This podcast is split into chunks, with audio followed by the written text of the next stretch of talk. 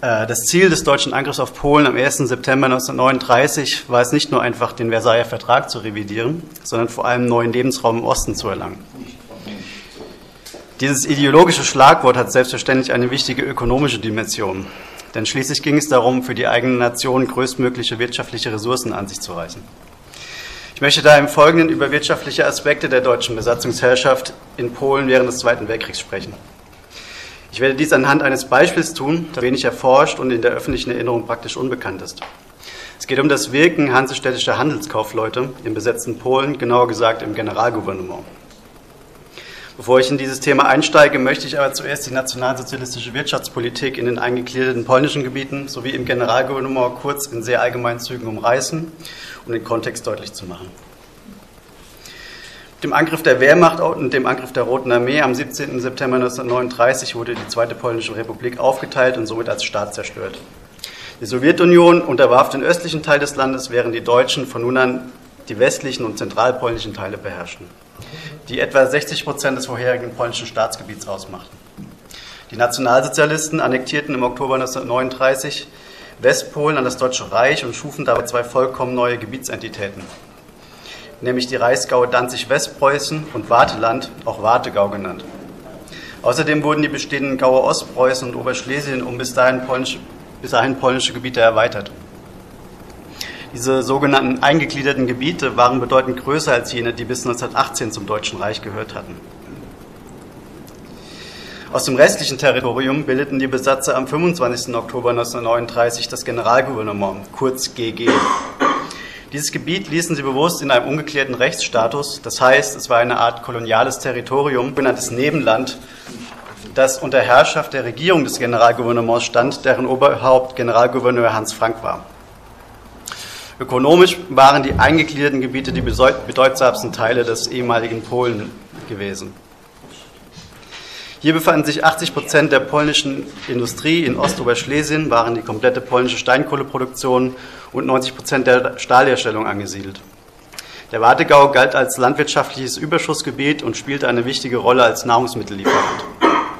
Das GG war demgegenüber deutlich geringer industrialisiert und vor allem agrarisch geprägt. Die deutschen Wirtschaftsplanungen und Maßnahmen unterschieden sich im Hinblick auf die eingegliederten Gebiete einerseits und das GG andersgeblich. Die annektierten Regionen sollten schnellstmöglich in die Wirtschaft des Deutschen Reiches integriert, das oberschlesische Industriegebiet in ein zweites Ruhrgebiet verwandelt werden. Von der Landwirtschaft des Wartegaus erhoffte die deutsche Führung sich einen großen Beitrag zur Ernährung des, der deutschen Bevölkerung. Diese Wirtschaftspolitik ist nicht von den rassischen Neuordnungsplänen zu trennen, die Heinrich Himmler in seiner Funktion als sogenannter Reichskommissar für die Festigung des deutschen Volkstums und seine Mitstreiter für die eingegliederten Gebiete ausarbeiteten. Das Land sollte germanisiert, das heißt die polnische und jüdisch-polnische Bevölkerung enteignet und vertrieben werden. Die maßgebliche Institution dieses rassistisch legitimierten Raubs war seit Herbst 1939 die Haupttreuhandstelle Ost, kurz HTO, die Hermann Görings, Hermann Görings Vierjahresplanbehörde angehörte und die, die die Enteignung der polnischen Bevölkerung wesentlich umsetzte. Der Besitz ging an Deutsche über, unter anderem an sogenannte volksdeutsche Umsiedler aus dem Baltikum und anderen Gebieten im östlichen Europa. In der Tat gelang es den Besatzern in den eingegliederten Gebieten bis 1944 nahezu die gesamte polnische Bevölkerung um ihr Eigentum zu bringen. Neben Nahrungsmitteln, Rohstoffen und der Ausnutzung des polnischen Industriepotenzials interessierten sich die Okkupanten außerdem für die polnische Arbeitskraft. Aus den eingegliederten Gebieten wurden insgesamt 730.000 Polinnen und Polen ans Deutsche Reich gebracht, die dort in Industrie und Landwirtschaft arbeiteten. Die Wirtschaftspolitik gegenüber dem GG sah anders aus. Ja, tatsächlich kann für die ersten Monate der Besatzung von einer planvollen Politik gar nicht die Rede sein. Denn ein entsprechendes Konzept hatten Hitler und seine Führung nicht entworfen. Das Generalgouvernement zu einem, sollte zu einem Trümmerhaufen gemacht werden, wie Hans Frank es nachträglich formulierte. Die Wehrmacht, die Vierjahresplanbehörde, die Besatzungsverwaltung und andere deutsche Organisationen plünderten das Gebiet zunächst rücksichtslos aus, transportierten Rohstoffe ab, legten Produktionsanlagen still oder demontierten sie gleich ganz. Laut dem polnischen Historiker Czesław Wuczak rollten bis Ende November 1939 25.000 Eisenbahnwaggons mit Gütern im Wert von mehreren Milliarden Reichsmark nach Deutschland. Ansonsten sollte das Generalgouvernement sich selbst überlassen werden. Eine längerfristige wehrwirtschaftliche Nutzung lehnte Hitler ausdrücklich ab. Da Frank dadurch letztlich aber seine eigene Herrschaftsgrundlage untergraben wurde, sorgte er in Auseinandersetzung mit Göring für eine Wende, zumal nun auch die Wehrmacht das Wirtschaftspotenzial nutzen wollte. Ab Januar 1940 begann die Regierung des GG damit, das Territorium mit kurzfristiger Perspektive für die deutschen Rüstungsanstrengungen einzuspannen. Der Angriff, der Angriff auf Frankreich musste vorbereitet werden. Damit begann ab Frühjahr 1940 eine neue wirtschaftspolitische Phase im GG. Die Demontagen sollten gestoppt und Fabriken wieder aufgebaut werden, allerdings in begrenztem Maße und auch nur solche, die für die deutsche Rüstung relevant waren. Es gab noch zwei weitere sehr wichtige Punkte auf der deutschen Wirtschaftsagenda. Die Besatzer wollten die polnische Nahrungsmittelproduktion nun maximieren und erfassen und außerdem sollte ein, sollten eine Million Arbeitskräfte für das Deutsche Reich gestellt werden. Damit waren im Januar 1940 die Maximen der deutschen Wirtschaftsinteressen im Generalgouvernement neu formuliert. In den folgenden Jahren wurde die Rüstungsproduktion innerhalb des Territoriums noch intensiviert, besonders nach dem Angriff auf die Sowjetunion. Der Leiter der Hauptabteilung Wirtschaft der Regierung des GG, ein Hamburger Ökonom namens Walter Emmerich, über den ich gleich noch sprechen werde, versuchte das GG in eine Art Billiglohnland zu verwandeln, wozu er die Industrien des Gebiets umfassend aufbauen wollte. Diese Planungen, die mit Hitlers Vorstellungen für das Nebenland nicht vereinbar waren, konnte Emmerich allerdings bestenfalls ansatzweise realisieren, obwohl auch verschiedene reichsdeutsche Industrieunternehmen im GG zu produzieren begannen. Neben den Wirtschaftsunternehmen der SS ist die Leipziger Hugo Schneider AG, die Kriegsmaterial herstellte, das wohl bekannteste Beispiel. Enteignung spielte im GG ebenfalls eine wichtige Rolle, auch wenn es hier in erster Linie die jüdisch-polnische Bevölkerung betraf die die Deutschen seit den ersten Tagen der Besatzung systematisch ausraubten und aus dem Wirtschaftsleben verdrängten. Von den christlichen Polen enteignete die, enteigneten die Okkupanten etwa ein Drittel, also in bedeutend geringerem Ausmaß als in den eingegliederten Gebieten, was auch damit zusammenhing, dass die deutschen Stellen eine Germanisierungspolitik im GG erst lediglich ansatzweise durchführten, ein, einführten. Entschuldigung. Görings HTO besaß hier keinen Zugriff, denn Hans Franks Regierung besaß eine eigene Treuhandstelle, die, noch, die von der Vierjahresplanbehörde unabhängig war. Die Ökonomie des Generalgouvernements blieb während der ganzen Dauer der Besatzung weitgehend ineffizient und krisenhaft. Die Okkupanten, die Okkupanten schafften es nicht, die Lohnstückkosten zu senken und das nicht nur wegen veralteter Produktionsmittel, sondern auch wegen der rücksichtslosen Hungerpolitik gegenüber den polnischen Arbeiterinnen und Arbeitern, die oft abwesend waren, dazu geschwächt und krank oder weil sie auf dem Schwarzmarkt Nahrungsmittel beschaffen mussten. In der Landwirtschaft gelang es den deutschen Behörden zwar von Jahr zu Jahr die erfassten Erträge zu steigern, doch blieben diese insgesamt hinter den Mengen zurück, die vor dem Krieg eingebracht wurden. Um nicht bei einer oberflächlichen Darstellung zu verbleiben, möchte ich die Frage nach den Wirtschaftsinteressen, auch der Privatwirtschaft im eroberten Polen anhand des Beispiels der Hamburger und Bremer Handelskaufleute vertiefen. Warum geht es ausgerechnet um Hamburger und Bremer? Also um Hanseaten, um die klassische Selbstbezeichnung dieser norddeutschen Wirtschaftselite zu nutzen, die traditionell in allererster Linie im überseeischen Außenhandel tätig war, gewesen ist. Ich wähle diese Gruppe von Unternehmern nicht zufällig, denn bereits vor längerem war der Forschung aufgefallen, dass Firmen und Kaufleute aus den Hansestädten in der nationalsozialistischen Besatzungswirtschaft im gesamten östlichen Europa zu Hunderten aktiv waren. Sie gehörten ganz verschiedenen Branchen und wurden flächendeckend in den von Deutschland unterworfenen Territorien tätig. Im Wartegau setzte die HTO Hamburger als Treuhänder ein. Im Ghetto Litzmannstadt ließ das Alsterhaus, ein hamburgisches Warenhaus, Kleidung produzieren. In der Stadt Gotenhafen, im polnischen Gdynia bei Danzig sowie in Danzig selbst ließen sich nach dem deutschen Überfall mehrere Speditionsfirmen aus Bremen nieder. Der bekannte hamburgische Remsmar-Konzern betrieb nicht nur Produktionsstätten in den eingegliederten Gebieten, sondern riss auch die gesamte Tabakherstellung auf der Krim an sich. Überhaupt waren Firmen aus Bremen und Hamburg besonders in den eroberten Teilen der Sowjetunion aktiv, wie ich hier nur kurz anmerken möchte. Weit über 100 hanseatische Firmen lassen sich dort nachweisen. Auch zahlreiche einzelne Kaufleute waren in diesen, also Einzelkaufleute waren in diesen Territorien tätig. So waren beispielsweise in der staatlichen Zentralhandelsgesellschaft Ost, kurz ZO, die die Landwirtschaft in der besetzten Sowjetunion ausbeutete, diverse Leitungspositionen vor Ort mit Hanseaten besetzt. Von 4000 Funktionären der ZO kamen allein 700 aus Hamburg.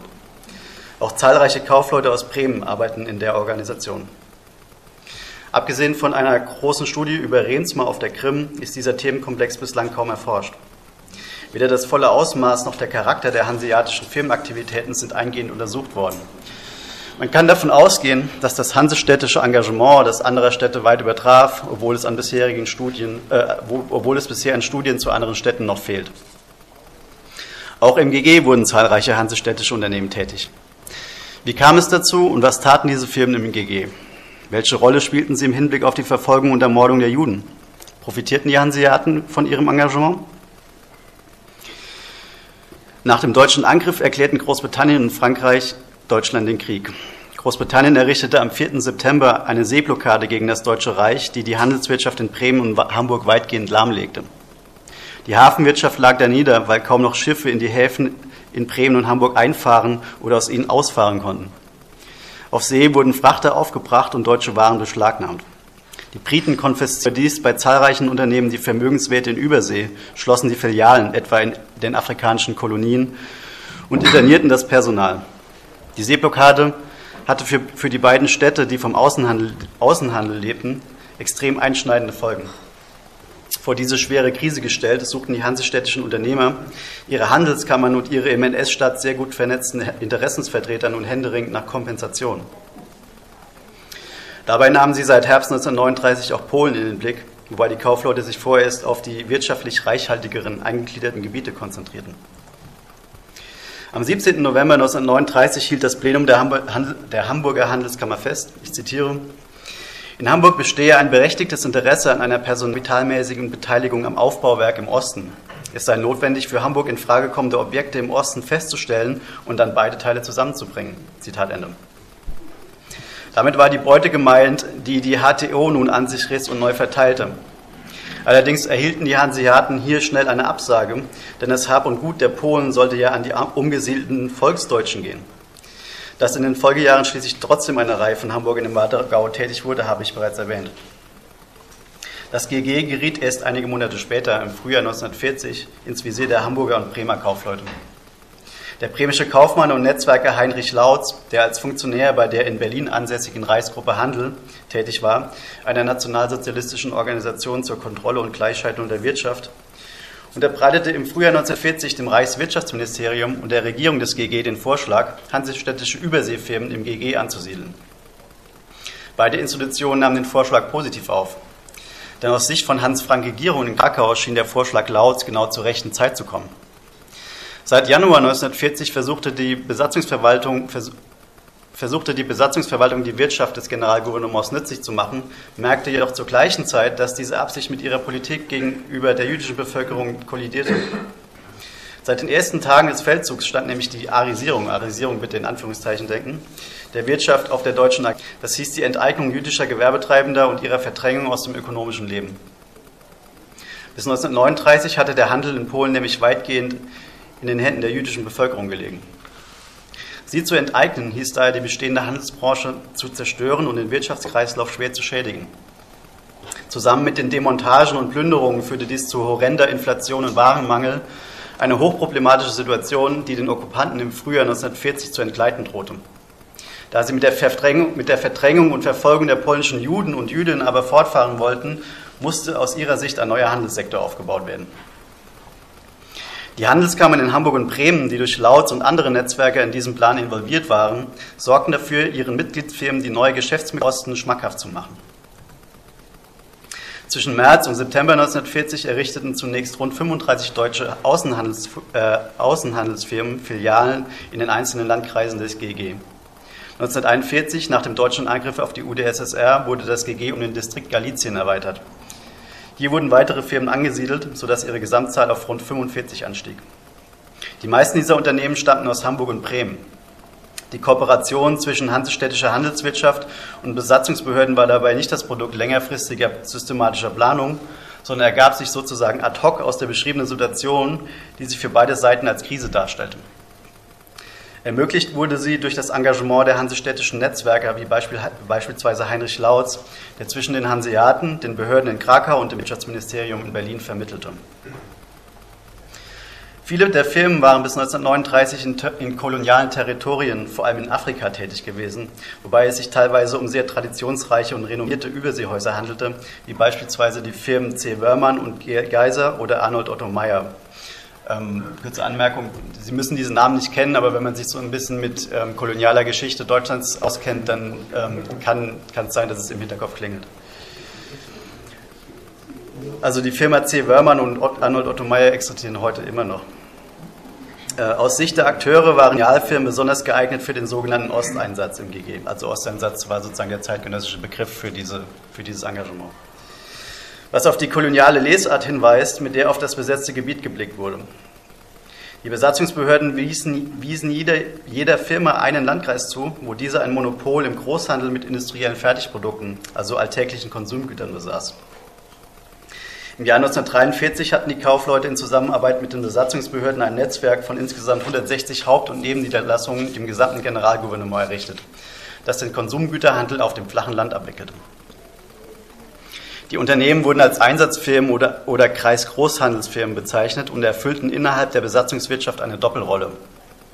Erstens, angedeutet, bildeten sie den Ersatz für die jüdischen Handelstreibenden, die die Besatzer nun enteigneten, in Ghettos sperrten und schließlich ermordeten.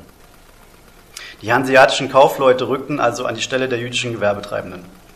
Zur Kapitalbildung erhielten sie überdies die Güter, die den jüdischen Geschäftsleuten entrissen wurden. Dieser Prozess wurde maßgeblich von Walter Emmerich organisiert, den ich bereits erwähnt habe. Der Leiter der Hauptabteilung Wirtschaft, also er war sozusagen der Wirtschaftsminister der Regierung des Generalgouvernements, der Leiter der Hauptabteilung Wirtschaft war ein Hamburger Ökonom und identifizierte sich als Repräsentant der Hanseaten als ein auf vorgeschobenen Posten stehender Hamburger, wie er es selbst formulierte. Er verband die Arisierung mit einer wirtschaftswissenschaftlich legitimierten Rationalisierung, die praktisch auf eine Kapitalkonzentration auf Kosten der jüdischen Bevölkerung hinauslief. Bereits kurz nach seiner Amtseinführung im Juni 1940 erklärte Emmerich Hans Frank seine Pläne zur Neuordnung der polnischen Wirtschaft. Ich zitiere. Zunächst müsse im jüdischen Sektor eine bedeutende Rationalisierung Platz greifen. Anstelle der vielen Kleinexistenzen müssten lebensfähige Mittelexistenzen geschaffen werden. Durch die Zusammenpressung des jüdischen Sektors ergebe sich dann für den polnischen Sektor die Möglichkeit des Nachrückens. Durch das Nachrücken der Polen wurde, würden die Schlüsselstellungen frei, in die, dann das, die dann, in die dann die Deutschen einrücken müssten. Zitat Ende. Die Firmen aus Hamburg sollten also diese Schlüsselstellungen erhalten. Damit profitierten die Unternehmen nicht nur von der Enteignung der jüdischen Gewerbetreibenden, Emmerich schrieb ihnen außerdem eine wichtige Funktionalität innerhalb der deutschen Planungen zur rassischen Neuordnung der polnischen Gesellschaft zu. Beim zweiten Punkt der besagten Doppelrolle ging es um die Ernteerfassung, in die die, in die, die Besatzungsverwaltung die Einsatzfirmen integrierte. Mit brutalen Methoden zwangen die Deutschen die polnischen Bauern, ihre Feldprodukte abzuliefern. Den Zwang ergänzten sie mit ökonomischen Anreizen. Und zwar erhielten die Landwirte bei, ihrer, bei der Ablieferung also der Ablieferung ihrer Feldfrüchte, bei der Ablieferung sogenannte Prämienscheine, mit denen sie bei den Einsatzfirmen Konsumartikel, also Haushaltswaren, Textilien und ähnliches einkaufen. Die Aufgabe der Firmen war es wiederum, diese Produkte heranzuschaffen und auf Lager zu halten. Die Kreisgroßhändler waren also direkt in die Ausbeutung der Agrarwirtschaft eingeschaltet, womit diese gewissermaßen teilweise privatisiert worden war. Das System erwies sich aus Perspektive der Deutschen als erfolgreich, trotz des riesigen Schwarzmarktes, der parallel existierte. Bilanzen zeigen, dass die Firmen Umsätze und Gewinne in Millionen Zwotte erzielten, die sich über die Dauer der Besatzung durch, durchgehend steigerten. Laut einer Statistik der Regierung des GG erwirtschafteten die Einsatzfirmen allein 1942 insgesamt mehr als 290 Millionen Zwotte Umsatz und fast 46, und fast 46 Millionen Zwotte Bruttogewinn. Die Tendenz dieses Bildes zeichnet sich auch in den Bilanzen und Geschäftsberichten der einzelnen Unternehmen sehr deutlich ab und stand zugleich in bemerkenswertem Kontrast zur ineffizienten Gesamtwirtschaft des Territoriums. Die Handelskammern in Hamburg und Bremen, die Handelskammern in Hamburg, die Handelskammern in Hamburg und Bremen förderten und unterstützten den sogenannten Osteinsatz. Nach dem Angriff auf die Sowjetunion richteten beide Kammern jeweils, eigen, jeweils, eigene Abteilungen ein, deren alleinige Aufgabe es war, den so bezeichneten Einsatz von Firmen und Kaufleuten in den besetzten Gebieten zu betreuen und zu koordinieren. Eine äußerst wichtige Schnittstelle städtischer Wirtschaft und dem GG war Walter Emmerich, der in engem Kontakt mit seiner Heimatstadt blieb. Die Eliten der beiden Städte integrierten diese, diese Region Europas, die die nationalsozialistische Aggressionspolitik in ein deutsches Imperium einverleibt hatte, zunehmend in ihre mentale Landkarte. Also ich will nochmal betonen, dass sozusagen das östliche Europa in der, in der hanseatischen mentalen Landkarte eigentlich ein weißer Fleck gewesen ist, weil sozusagen diese Kaufleute, diese Überseekaufleute traditionell sich mit Gebieten jenseits des Ozeans befasst haben, also globaler Süden, alles transatlantische ähm, pazifischer Raum und so weiter. Also mit Osteuropa hatten sie eigentlich nichts am Hut. Der hamburgische Gauleiter Karl Kaufmann, der es zur Kaufmannschaft seiner Stadt pflegte und deren Interessen tatkräftig unterstützte, rief die Kaufleute in einer Rede im August 1941 dazu auf, die raumwirtschaftlichen Verlagerungen zu verinnerlichen, da man sich vom amerikanischen Raum auf den europäisch-asiatisch-afrikanischen Raum umstellen müsse. Für viele Kaufmänner war diese Aufforderung gar nicht nötig. Die, die, Quellen zeigen, dass für die in Polen aktiven Kaufleute klar war, dass sie mit ihren Firmen nach Kriegsende wieder in ihren bisherigen Gebieten tätig sein werden würden. Doch dennoch war für sie das Engagement im Osten nicht nur temporär, wie das Beispiel von Rolf Brettschneider illustriert. Brettschneider war der Inhaber der Firma GL Geiser, die bis 1939 in Nigeria Niederlassungen besessen hatte und nun in den ostpolnischen Städtchen Chełm, Robieszów und im ostgalizischen Kamionka Strumiłowa tätig war. Er war sich schon im November 1940 sicher, dass seine Firma im GG bleiben würde. Ich zitiere ihn. Diese Neueinrichtung kann auch da kann auch durchaus nicht als eine vorübergehende Kriegserscheinung gewertet werden.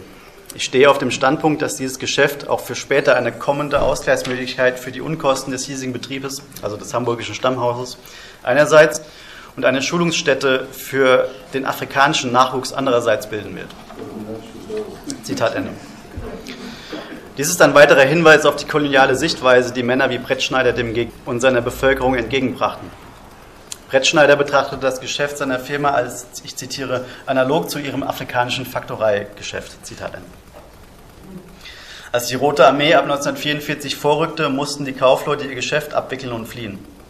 Ihre Gewinne waren jedoch nicht vollkommen verloren, denn sie erhielten von der Regierung des GG sogenannten Kriegsschädenersatz.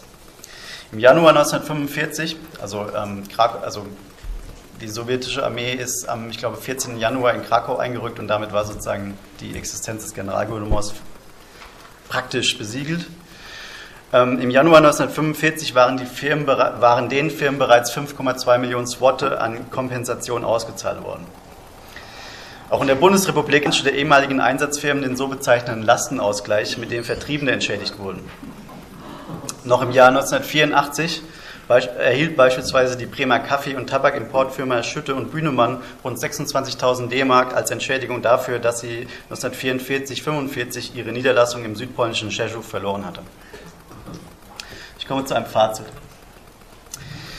Mit der doppelten Funktionalität, mit der doppelten Funktionalität waren die hansestädtischen Handelsfirmen ein wesentlicher Bestandteil der ausbeuterischen Besatzungswirtschaft, die, die dadurch gewissermaßen teilweise privatisiert wurde. Die Regierung des GG profitierte vom Kapital, vom Know-how und der Selbstmobilisierung der Kaufleute und ihrer Handelskammern. Mit der lukrativen Tätigkeit im Osten auf Kosten von Polen und Juden konnten Kaufleute zugleich eine tiefe Krise ihres traditionellen Geschäfts überstehen. Die Selbstmobilisierung der Wirtschaftseliten zweier Städte im Reich spielt eine wichtige Rolle dabei, die Ziele der nationalsozialistischen Besatzungsherrschaft zu realisieren. Einerseits die Enteignung der Juden, andererseits die Ausbeutung der Landwirtschaft. Es muss daran erinnert werden, wie die Hansestädte und wichtige Teile ihrer Eliten in die Terrorherrschaft in Polen involviert waren, die augenscheinlich weit entfernt lag.